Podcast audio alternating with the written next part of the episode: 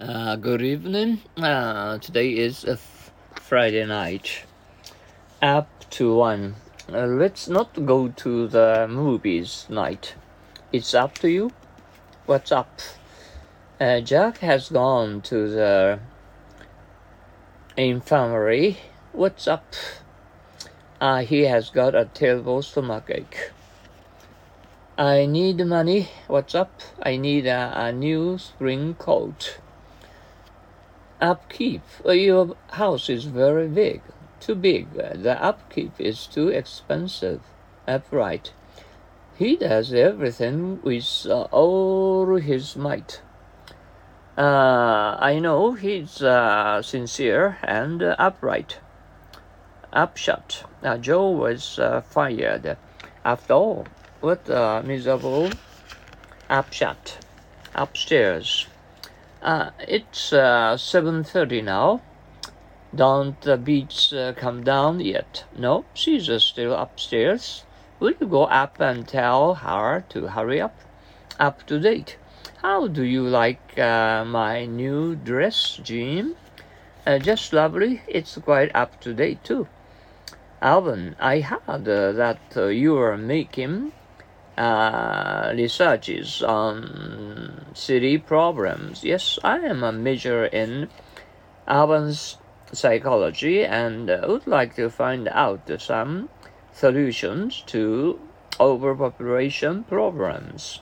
Arch, that's terrible. Why was he uh, uh, executed?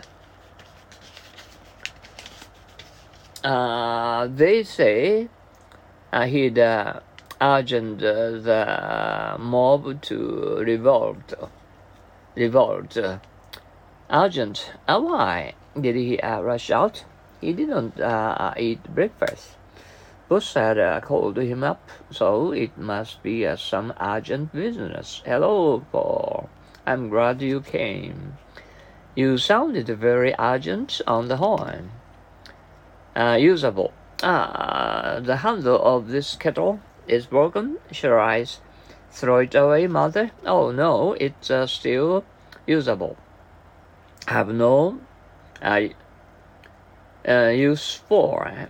Do you need this uh, broken tool? No, I have no use for it. May I follow your phone?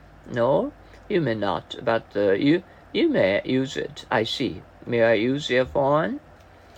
Uh, just uh, uh, no, used to be used to be used to. Are you an early Elijah? I think I am. I'm used to getting up early in the morning. There's a cold wind today, and your dress seems thin. I'm all right. I'm uh, used to this weather. Sorry to have bothered you in this way. That's all right. I can use to carrying heavy uh, th things. Get used to. As those school children are still looking at you, uh, we are getting used to it by now. How do you like your new job? I'm getting used to it. Used to. Did you know him then? Yes, I used to see him often. We lived in the same town. Uh. Did you get a good seat in the theater last night? Yes, Alesha food. Alesha found a good spot for me. Who brought you here? I was uh, ushered by your secretary, Yujao. What time did you uh, leave your house this morning? I left at Yujao. Other. Uh, there was a, a dead silence in the sitting room.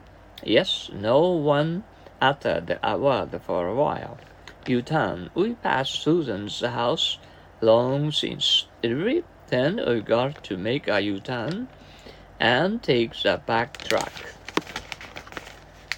Uh, vacancy. Uh, Dr. Barnell's going to resign his post as uh, dean. You see, that's a great shock to us, isn't it? Who going to fill the vacancy, I wonder? Vacancies. I'll go in and ask the landlord. No, you don't have to. If they have vacant rooms, they'll put up a vacancy sign. Vacant. This paper says that there's a vacant lecture ship uh, in the university. Really? Why don't you apply for it? A vacation. Are they all out of town? Yes, they are on vacation in the Rockies. Uh, vacuum. How do you clean your room? I clean my room myself using a vacuum cleaner. Big. Uh, have you decided what to do during the summer vacation? No, my plan is still big. Uh, in vain. Uh, did uh, Jack come yesterday? No, he didn't. I waited in vain. I've got to give him a good uh, scolding. A Valentine. I can't believe it. Uh, Tony, uh, Mabel gave me a, such a fancy card. How nice, but uh, calm down. Toru, just uh, Valentine's Day. Oh, how is your uh, Friday night? Okay, I, I, I expect you to have uh, wonderful uh, this uh, weekend, Saturday and Sunday off, and enjoy the both days to your heart's content. Okay, have a good rest and see you tomorrow. Adios, so long, sayonara.